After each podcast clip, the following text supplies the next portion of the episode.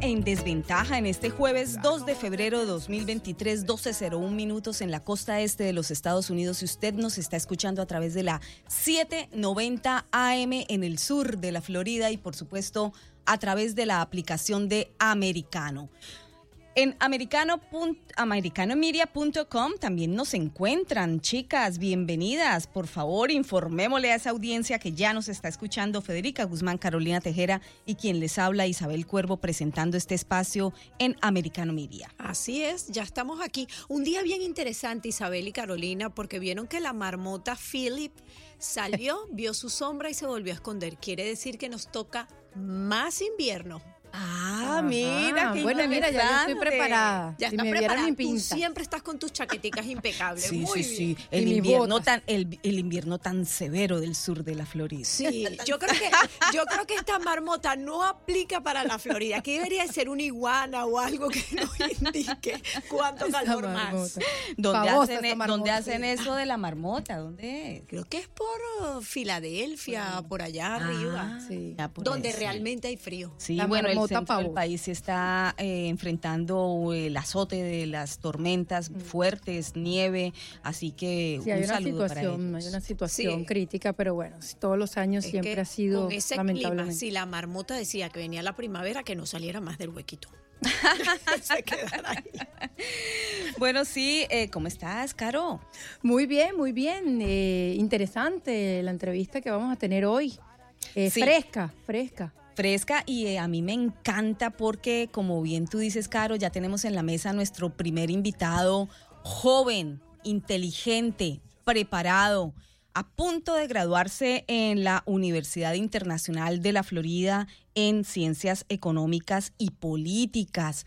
Así es como queremos esta juventud, muy, muy, muy joven, 27 años y supremamente enterado, preparado. Así que vamos a darle de inmediato la bienvenida a Esteban Hernández. Muchísimas gracias, Esteban, por aceptar esta invitación de En Desventaja. No, muchas gracias a ustedes por la invitación y bueno, para conversar los temas que son importantes. Sí, sí. Que a la orden del día. Así y te- y Y venezolano, Eh, importante. claro, venezolano, venezolano. triunfando, triunfando en. Estados Unidos. de el estado Nueva Esparta. Así es. Margarita. De la isla de Margarita. muy bien. Margarita, bueno, pues margariteño, las empanadas Ay, las de empanadas. cazón. Las mejores. Y las de- y las Ah. de plátano fantásticas. Por ¿ah? Dios. Las de cazón. Mira cómo eres tú de plátano para no decir lo otro. Deja la maldad, Carolina. Para no ¿Qué decir no, maduro, qué no mamita. quiso decir? Ah, Maduro, claro. Ah, Viste, me protegí. Muy bien, muy bien. Es muy importante la selección de las palabras y el manejo del lenguaje. Así que estamos en lo correcto.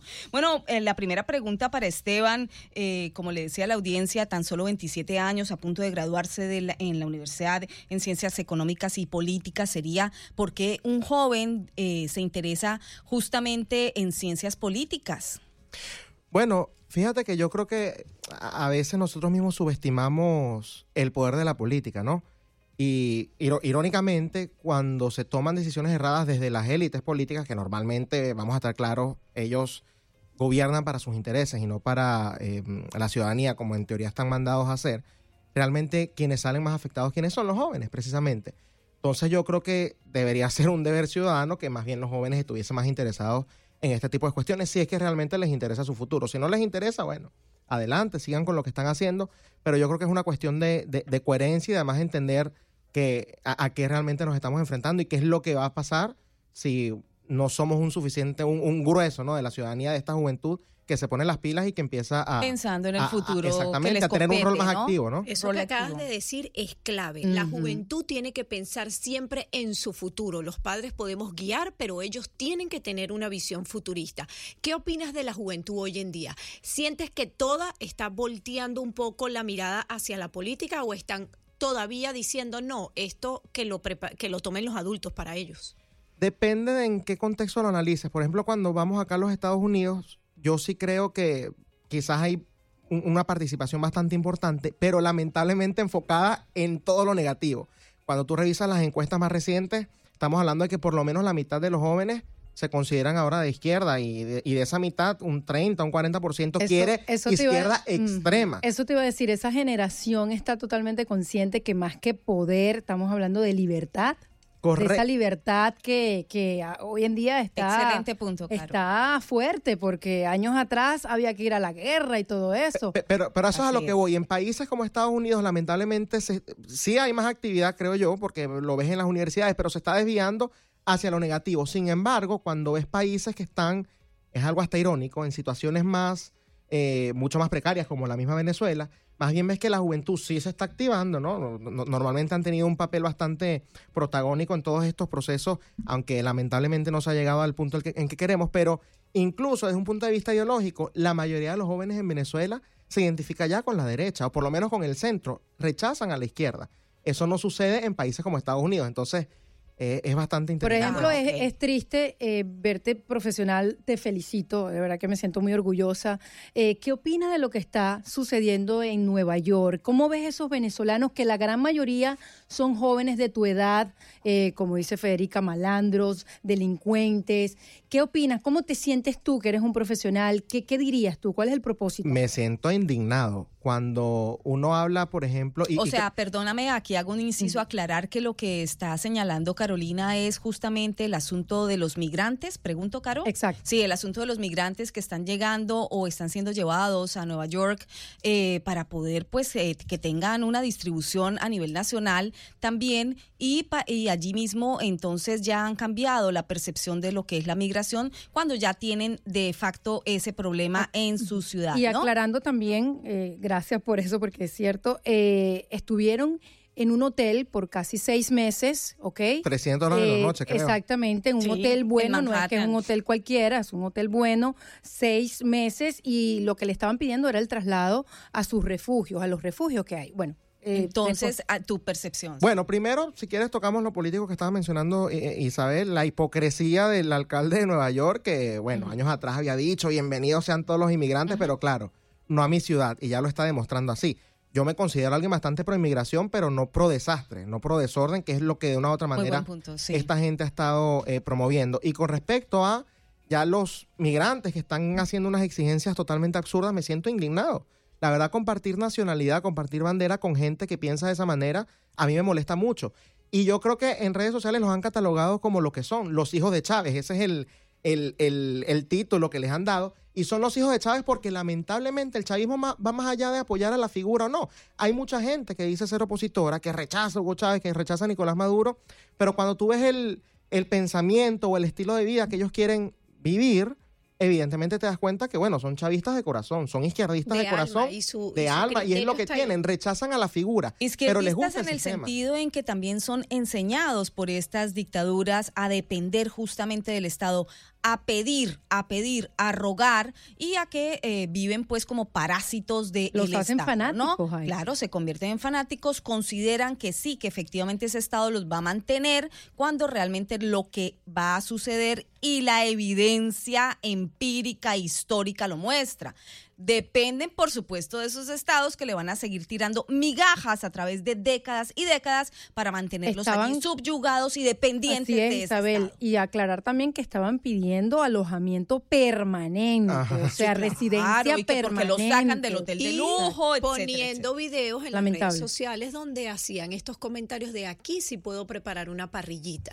Exactamente. Ese tipo de comentarios completamente absurdos, que no, ahí lo único que puedes ver es el resentimiento y lo triste es el resentimiento que hay en los jóvenes. Cuando decía que los jóvenes se inclinan hacia lo negativo, ¿qué es para ti lo negativo? Bueno, precisamente promover este tipo de, de- de ideología, este tipo de mentalidad. Cuando tú realmente te interesa tu futuro, tú vas a querer, de una u otra manera, tener la independencia, ¿no? Pararte sobre tus propios pies.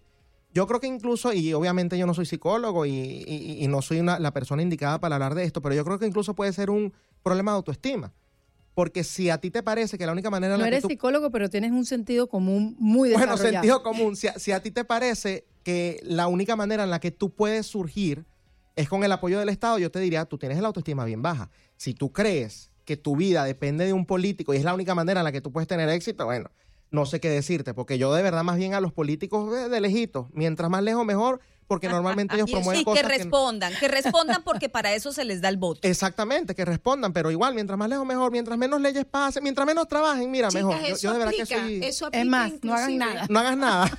Eso aplica inclusive para la gente que quiere vivir del cheque del estímulo, ¿verdad? Que autoestima tan es que es lo que mismo, es, exactamente Claro. lo mismo. Es, en vez de buscar... El conformismo. a- Allí, eso es, allí tienes un conformismo. eh, eh, exactamente. Entonces, ok, el cheque del estímulo te puede haber ayudado en un momento, pero si esa es tu mayor Bueno, en un, momento, en un momento trágico como la pandemia, porque Correcto. no había nada que hacer.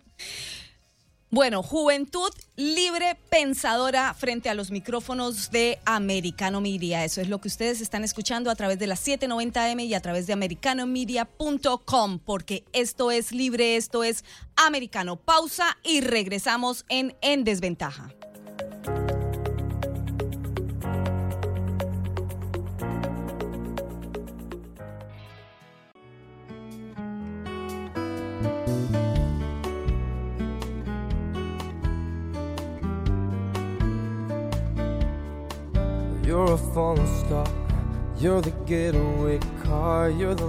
Está romántico Oh el my operador de audio, Porque Sandy, desde los controles. Estamos Y en Ah, dice que estamos en el mes del amor, pues sí, pues sí.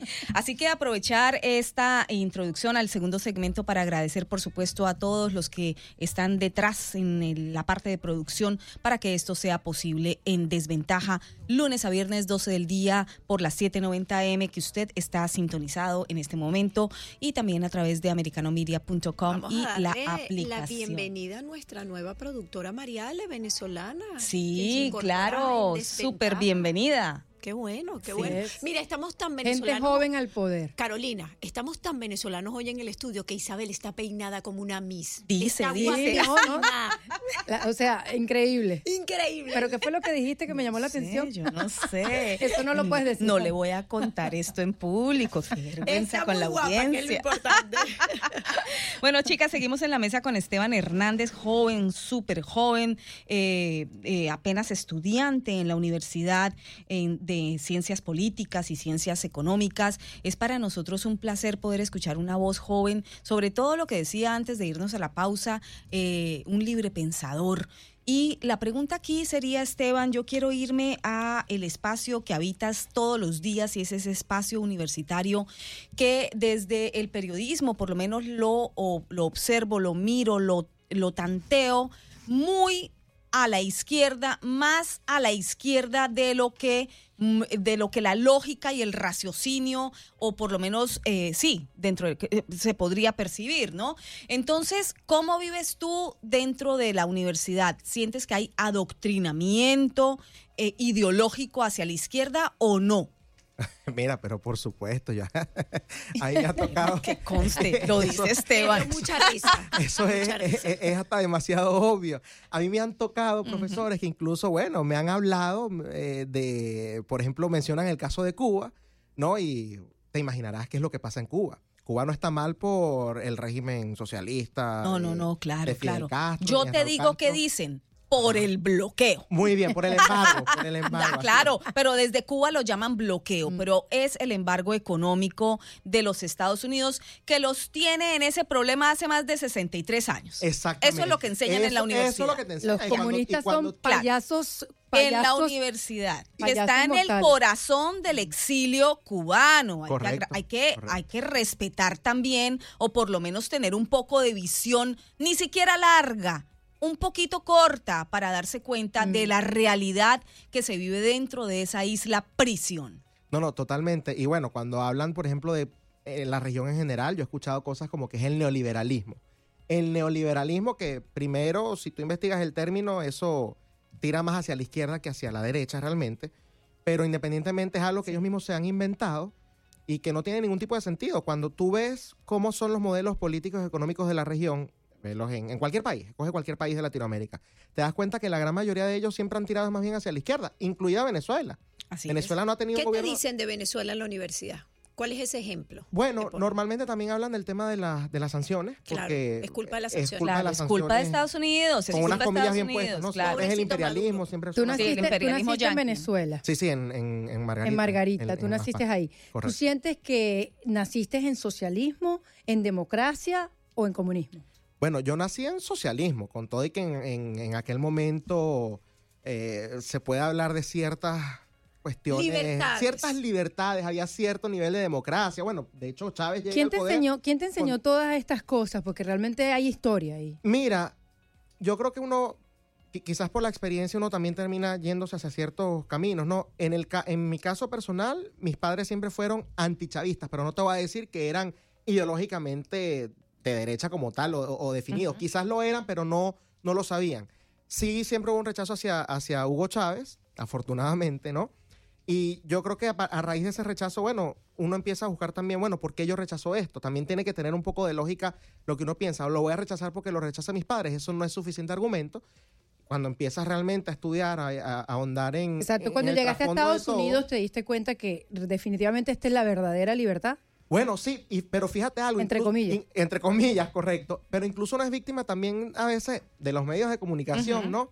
Eh, porque yo estando en Venezuela, con todo y que ya yo me podía definir un poco más de derecha, a, a pesar de la edad y todo, cuando llegué a los Estados Unidos, yo no rechazaba tanto a los demócratas, porque lo que me vendían que eran los demócratas son los que te defienden la libertad. Y uno se lo cree hasta cierto punto. Hasta que eventualmente tú dices, Bueno, los de Bueno. antes. me toca. Eh, no, pero es que ni los de antes. Yo creo que eh, yo, yo creo que esto es un es como lo que pasó en Venezuela. O sea, hablar de la cuarta, bueno, la cuarta te defendía las libertades. No, tenías más libertades que con esta quinta, evidentemente, pero también forman parte del problema. Y el Partido Demócrata es sencillamente una evolución de lo que ellos anteriormente ya venían haciendo, que es precisamente un rol más activo del Estado, mayor gasto público, poco a poco irte quitando las libertades y hacerlos más dependientes. Quedémonos en Estados Unidos porque me interesa la visión tuya de un joven de 27 años que migra a Estados Unidos a los 16 años y eh, en este momento pues ve eh, el mapa completo, el mapa general. ¿Cómo percibes tú la actual administración de Biden? Un desastre. ¿En qué? En todo, mira, en economía. Yo, yo te diría que hay tres focos que son los que han sido peor. E irónicamente fue, bueno, cuatro si metes incluso el tema de la pandemia. Pero te diría que esas fueron sus banderas, ¿no? En el tema económico, mira, Donald Trump ha destrozado la economía, te decían cualquier cantidad de cosas y él se iba a enfocar en eso. ¿Qué es lo que ha pasado? Bueno, los altos índices inflacionarios, creo que no hay mucho que explicar allí, creo que la gente lo vive eh, en el día a día. En el tema migratorio, bienvenidos sean todos, ¿no? Esta administración, La la, proinmigrante, las puertas abiertas y bueno, Joe Biden creo que deportó en su primer año más que Donald Trump en, en sus primeros dos o tres, o no sé si en toda la administración. Siempre siendo un poco Obama, en ese Obama. aspecto. No, no, el mismo Biden. Y Biden, no, Biden ha año- continuado, Biden es la continuación de la misma política de Obama. Bueno, de hecho, Sí, de hecho muchos no saben quién está realmente sentado en la oficina oval. Oh, Bueno, Biden no es, definitivamente. Bueno, por lo menos Ese vive No al lado. sabemos. Por Ese lo menos señor no Obama, vive al lado. Obama vive al lado. Si es que no se la Sabemos, pasa. Sabemos. Entonces, eh, eh, el tema migratorio yo, yo creo que ha sido, y, y es bastante grave, porque ahí está jugando con los sentimientos de las personas. Hay personas que evidentemente quieren llegar a este país por las oportunidades que pueden conseguir acá, y tú les estás vendiendo algo totalmente falso. Y entonces por eso se te forma un problema en la frontera. Porque este problema, con todo y que sí hubo, eh, obviamente Estados Unidos siempre el tema migratorio va a ser algo importante, pero ¿por qué bajo Donald Trump esto no pasó? Y ojo, puedes estar en contra de Donald Trump, pero por lo menos él fue honesto en el sentido de que dijo, yo no quiero más migración de este tipo. Y negoció con México, pues bueno, estas son las condiciones y nos vamos a... A pesar, a de, a pesar de todo lo que sufren las personas cruzando, ¿por qué crees tú que siguen viniendo? A pesar de todo el sufrimiento que los devuelven, como muchos que hasta tres y Mira. cuatro veces Y los nos devuelven. decía un agente migratorio que ya hoy en día les preguntan, ¿por qué viniste? No se contestan. Bueno, yo quizás puede ser también por una falsa percepción que ellos tienen de los Estados Unidos. Eh, si bien es cierto que acá vas a tener muchas más oportunidades que en cualquier país de Latinoamérica y me atrevo a decir que del mundo, ¿no? También es cierto que a veces se han tragado mal eso del sueño americano creyendo que es que tú vas a llegar y ya tienes casa como los de Nueva York. Me van a dar una casa, un trabajo que me pague, no sé, 100 dólares la hora y tenga todos los beneficios y, y ya. No es así Y a rumbear, que es lo que y a rumbear, que es lo que están buscando. El sueño americano implica mucho trabajo, mucho sacrificio. La gran diferencia, y si me preguntas a mí cuál es mi definición del sueño americano, es que, bueno, acá tú hay puedes empezar Hay lavando baños y puedes terminar siendo, bueno, el CEO de la corporación más grande de, en, en Qué tecnología. maravillosas las palabras que has Mm. dicho. De verdad que la juventud tiene que escucharte mucho más. Haces un gran trabajo y hay que felicitarte. ¿Cómo ves el Partido Republicano para las elecciones del 2024? Eh, con bastante preocupación. ¿Por Yo no sé, no sé cuál es eh, la preferencia acá. eh, ¿Te gusta yo- Trump como sí, candidato? pero no es mi favorito. Ya sabes la de Carolina. Ya, Donald Trump, bueno. Y, y- y es normal, es normal que, que- que haya todavía cierto aprecio a Trump. Yo, obviamente, si él termina siendo el candidato, va a ser Pero, ¿cuál la es tu persona por la favorito? que voy a votar. Bueno, el gobernador Ron DeSantis, desde, desde que él se lanzó en su primera campaña, eh, uno con, con, su, con la plataforma que tuvo y dos, ya después de verlo gobernar, yo creo que es el tipo de ¿Y liderazgo sabes que quién lo necesita- apoya? ¿Sabes quién lo apoyó en su, en, en el su, país. En su lanzamiento para Sí, ser gobernador? Sí, el señor Donald Trump, lo cual se aprecia, pero tú no puedes dejar de, digamos, ser un líder sencillamente porque alguien más te apoyó. Tú también, si, si a ti te interesa el país, tú vas a apoyar a las personas que tú consideras que son correctas. Donald Trump en su momento lo hizo porque consideró que él era la persona correcta y ahora yo creo que el alumno ha superado al maestro. Cuando ves el desempeño en materia de educación, en materia migratoria, en materia económica, en el Pero en el manejo de la estado de pandemia, Florida. Solo claro en el estado de Florida. Porque es en donde él ha gobernado. Por eso es que lo quiero ¿Y ver tú no- gobernando los 50 estados. ¿Y tú no 50 crees que deberías dejarnos a DeSantis todavía un tiempo más aquí en la Florida? La Florida necesita orden. Estoy totalmente de acuerdo y tras el resultado que tuvimos en las elecciones pasadas, yo estoy seguro que acaba de quedar el que Ron DeSantis diga. O sea, independientemente eh, de, de que él se vaya o no a la Casa Blanca, estoy seguro que quien va a quedar acá Al es una regreso, al regreso, bueno, al regreso vamos a la yugular. sí, porque nos quedan pocos minutos eh, para la pausa, pocos segundos para la pausa, pero no va a quedar en la Florida el que Ron DeSantis diga, va a quedar el que el pueblo diga, por quien voten. Así que bueno, aclarar ese punto, sí, aclarar ese punto porque hay que recordarle también a la audiencia que está allá, los votantes, todos somos votantes, que por supuesto tenemos que estar muy pendientes no solamente de las propuestas, sino de lo que cumplen, de lo que realmente cumplen. Al regreso de la pausa volvemos, eh, conservamos a Esteban Hernández en la mesa y volvemos con más información de Latinoamérica y vamos a extendernos un poco más allá, Europa también. Así que pausa y volvemos.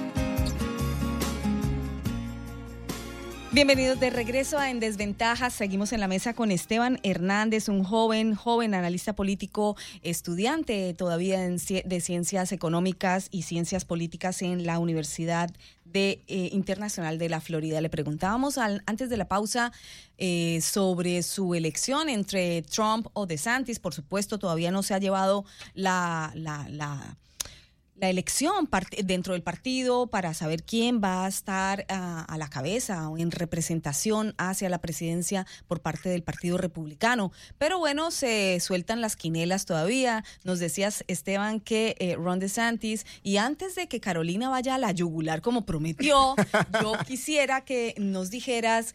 eh, por lo menos, ¿cuáles son las características de Trump? Dos, dos características de Trump que eh, no te llevan a apoyarlo a él, sino que te vas o eliges más bien la eh, candidatura de, Ron DeSantis.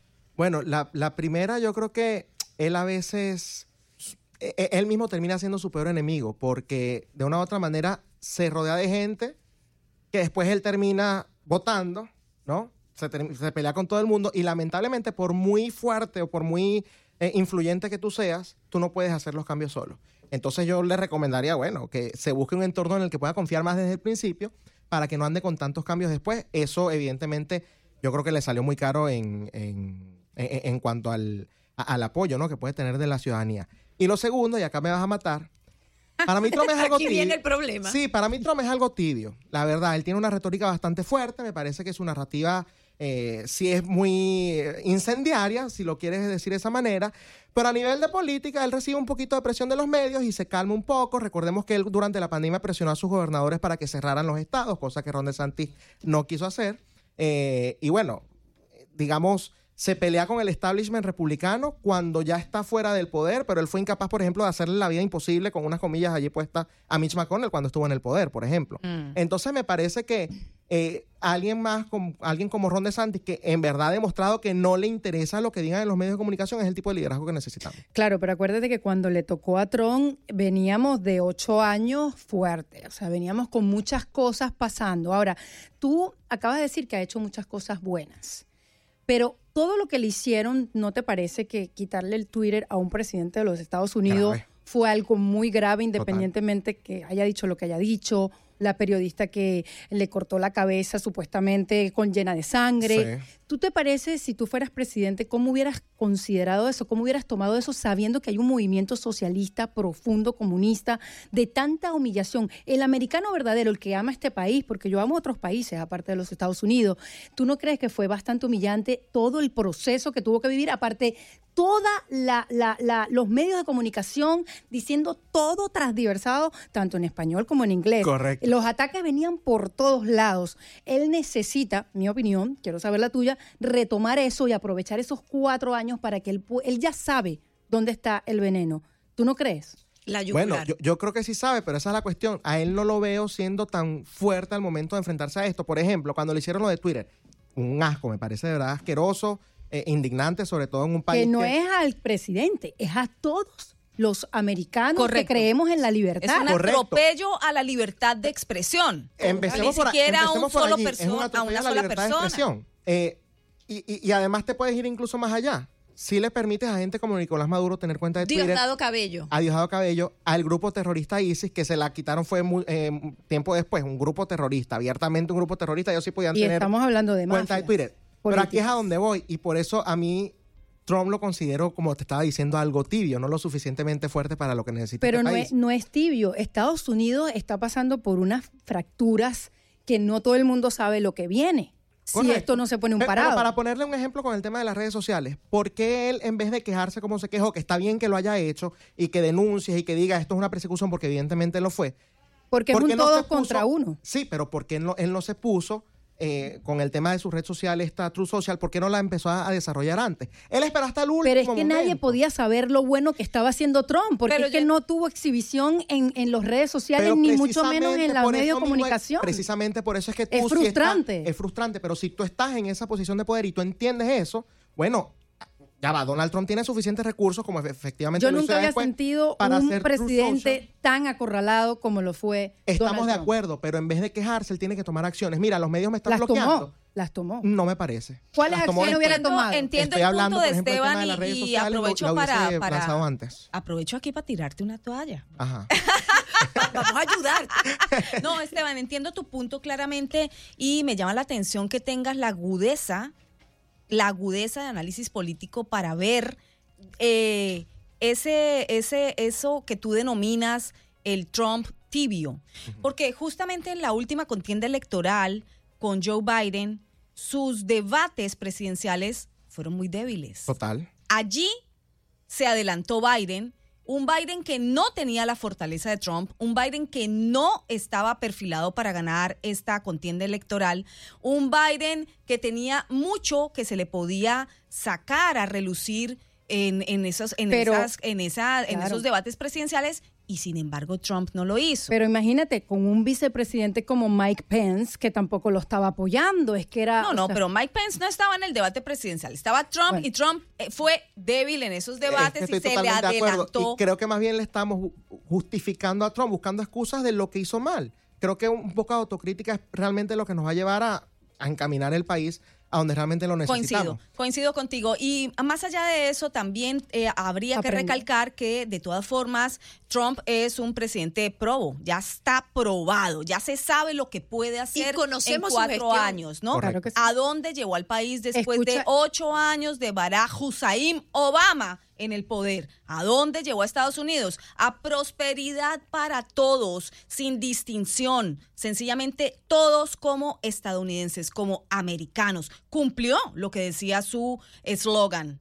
Entonces, también esa es una de sus fortalezas. ¿Lo hará de Santis? Trump tiene que Make America la, Florida. ese, ese va a ser el otro eslogan que vamos a estar. ¿No será, Florida. ¿no será que Florida ustedes, los jóvenes, porque ya hemos tenido otros jóvenes aquí en la mesa y también simpatizan con DeSantis, ¿no será que los jóvenes quieren ver un reflejo, una persona más joven, una persona eh, más canalizada, como lo estás diciendo tú, que no le importa el que dirán, como estás poniendo el ejemplo de El DeSantis? tema de la edad, del sexo, eso a mí no me importa mucho, la verdad. Eh, lo segundo que estás mencionando, sí. Ron DeSantis incluso logró que los demócratas defendieran a una corporación como Disney. O sea, estamos hablando de que los ha puesto En jaque. dicen, en, en jaque, ¿no? Entre la espada y la pared, a violar absolutamente todas sus plataformas en, en cuestiones tan simples como esa, en el tema de la educación. ¿Se acuerdan de la ley esa Don't Say Gay? En ningún momento Sí, la ley... que no se llama así, Mm, no, que no. esa fue Lo la, estoy diciendo porque la es como se le co- narrativa de los del de oponente así es. y de los medios Pero en hegemónicos de ningún comunicación. momento esa ley habla de homosexuales. De hecho, las prohibiciones que les hace a los profesores Pero eso son homosexuales estrategias para también dividir. se las hacen a los profesores heterosexuales. todos. Son exactamente las son estrategias Son para dividir. estrategias para Son- dividir, para son mantener el odio. queda muy Pero poco, mira, es mucho más inteligente minutos. comprar tiempo, ya va, es mucho más inteligente comprar tiempo. Son cuatro añitos lo que le falta a Trump, cuatro añitos. Necesitamos presidentes con ganas y con guáramo y con pantalones. De y ocho años con Disanti. ¿Por qué quemar un cartucho de esa manera? Sería absurdo, aparte, Sí. A, a mí, a mí me parece que jugar a eso es bastante arriesgado, porque es mentira que tenemos la certeza que en cuatro Santis- años eh, Si va- De vaya a ganarse no De va, Claro que ¿por sí. quién votas? ¿Qué vas a hacer? Si De. Santis no va, ¿por qué voto que en las primarias? En, en la- en las elecciones No, en las Si elecciones generales por el candidato republicano. En las primarias, bueno, tendría que ver. Probablemente hay mejores candidatos que Donald Trump, estoy seguro. Bueno, ¿y a qué candidato va a poner el Partido Demócrata?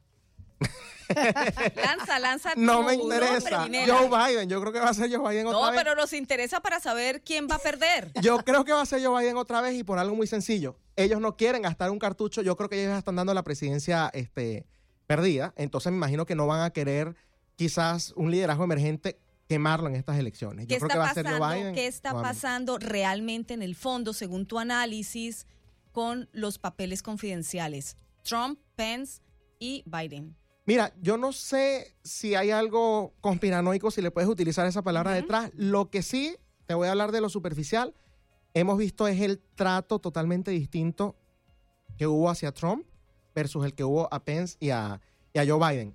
Sí hicieron eh, una, una revisión en la, en la vivienda de Joe Biden, Todavía. pero anunciada en televisión. Mira, lo que no hay hoy en Vamos a ir día. a tu casa. Que- vamos a la casa de la playa. Sí, miren, por favor, dejen los papeles confidenciales sobre el escritorio para no revisar, eh, obviamente lo que no exagerando. hay- lo Con que no Trump, hay- bueno, fue otra cosa. Lo que no hay hoy en día es lealtad. Y Trump tuvo lealtad. Y te puedo, necesito otro programa para decirte toda la, lo que es lealtad. ¿Te sientes al en país. desventaja? Mira, no, me siento bien, la verdad, porque a mí me gusta mucho el debate.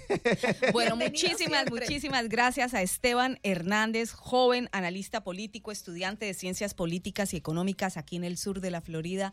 Muchísimas gracias por atender esta invitación en la mesa de En Desventaja y en Americano. Vamos a una breve pausa y volvemos para hablar de inteligencia. ¿Qué será? ¿Qué será que vamos a poner sobre la mesa? Quédese con nosotros aquí en las 7:90 AM y a través de americanomedia.com. También en las redes sociales nos encuentra. Pausa y volvemos en desventaja.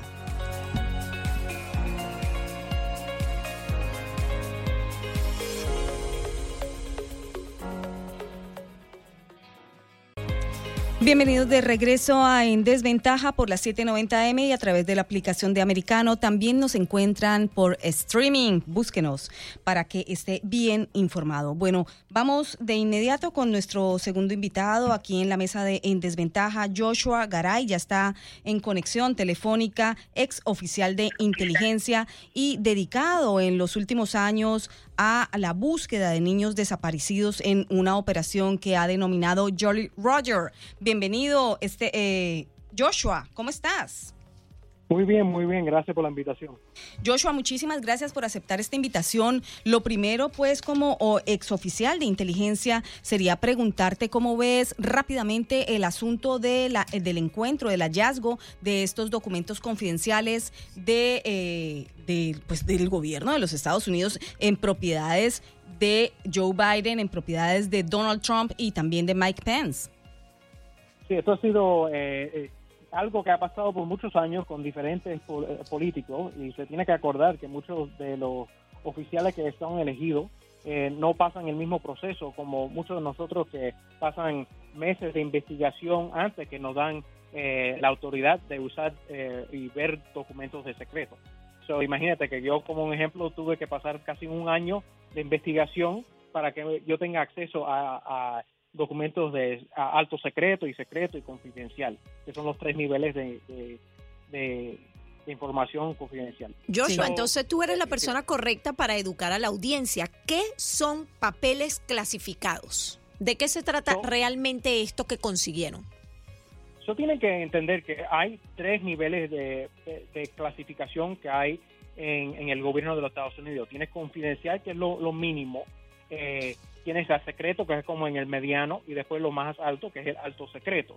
Cada de esos eh, niveles tienen sus requerimientos que son para proteger la información, las métodas y los procesos que, se, eh, que hay contenido dentro de, de esos documentos o métodos de información.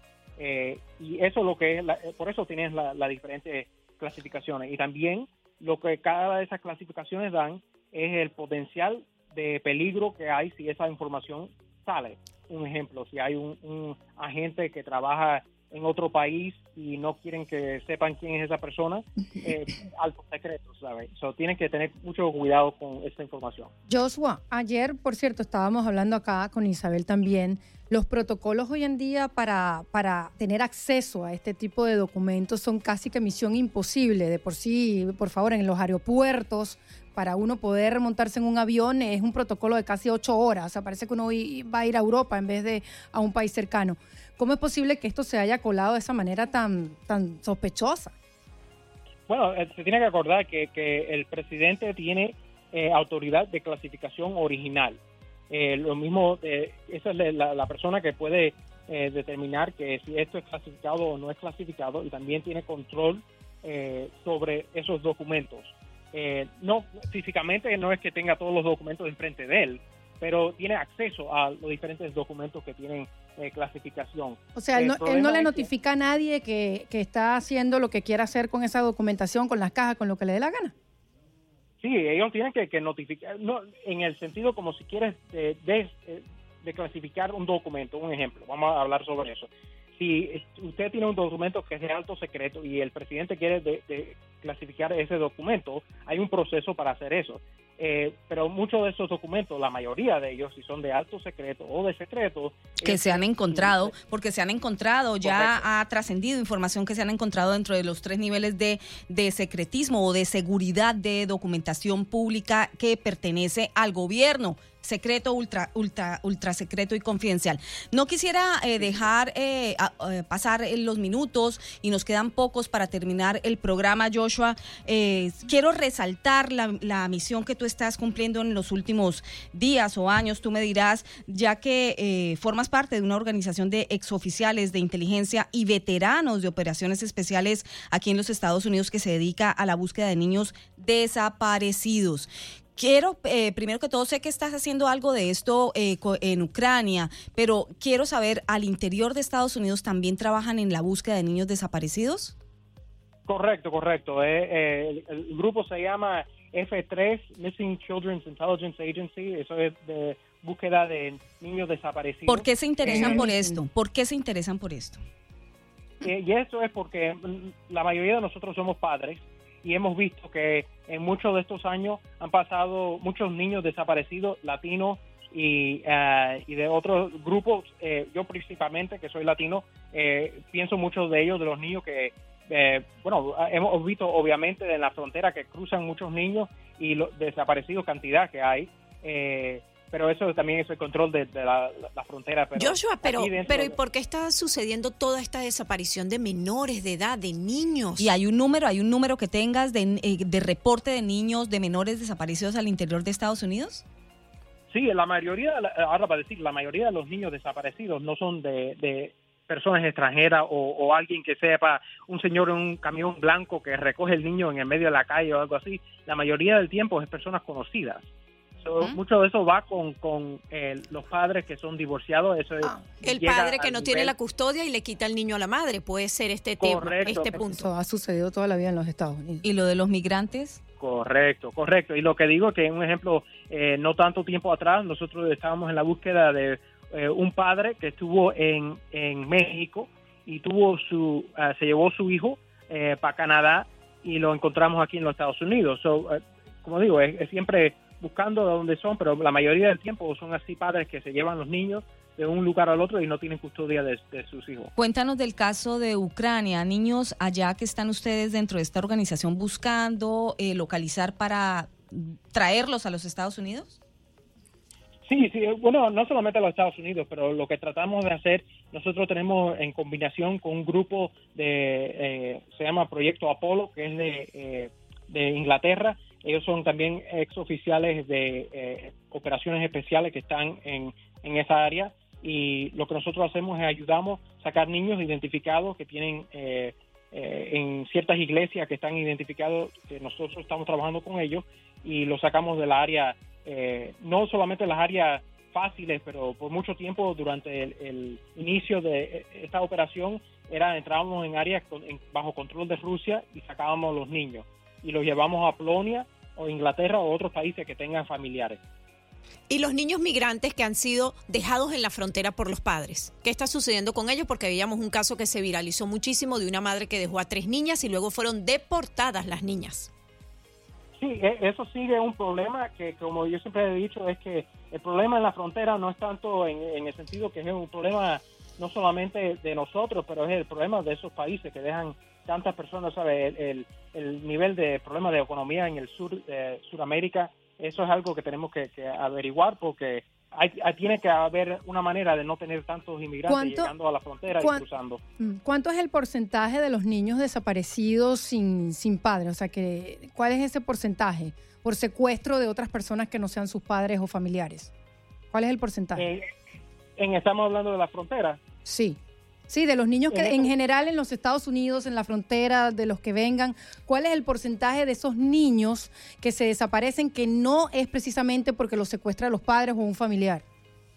Ahora, la verdad es que te puedo decir un número, pero cualquier número que yo te dé no va a ser de verdad, porque todos los números que vienen de la frontera eh, no, no, son, eh, no son confirmados. No son accurate, no son ajustados, claro, no están ajustados a un, a un registro que podamos dar en el momento. Joshua Garay, muchísimas gracias por estar aquí con nosotras en Desventaja. Muchísimas gracias, hasta una próxima oportunidad, sin duda. Muy interesante la información que manejas. Bueno, chicas, hemos llegado al final de Mira, En Desventaja. Esto tenía que decirlo. Esto de los documentos de Biden y de Pence está así como el chiste ese de la paella, que no es paella sino es para todos. Bueno, hay mucho papel y en las casas de la playa. Bueno, chicas, será hasta mañana aquí en Desventaja por las 7:90 m y a través de americanomedia.com. Agradecimiento especial, por supuesto, a todo nuestro equipo de producción, en cabeza de Erwin Pérez, María Fernanda Soledad, Julie Trevisanato y en los controles Sandy Marchetti. Muchísimas gracias a ustedes por acompañarnos, también por las redes sociales y será hasta Y mañana. nos faltó el superproductor Erwin. No, no, Erwin ¿Ah, sí? Pérez lo nombramos, Ay, por lo supuesto, nombré. al Claro. Si trabaja mucho. Será hasta mañana en Desventaja. Porque sin ti me queda la conciencia helada.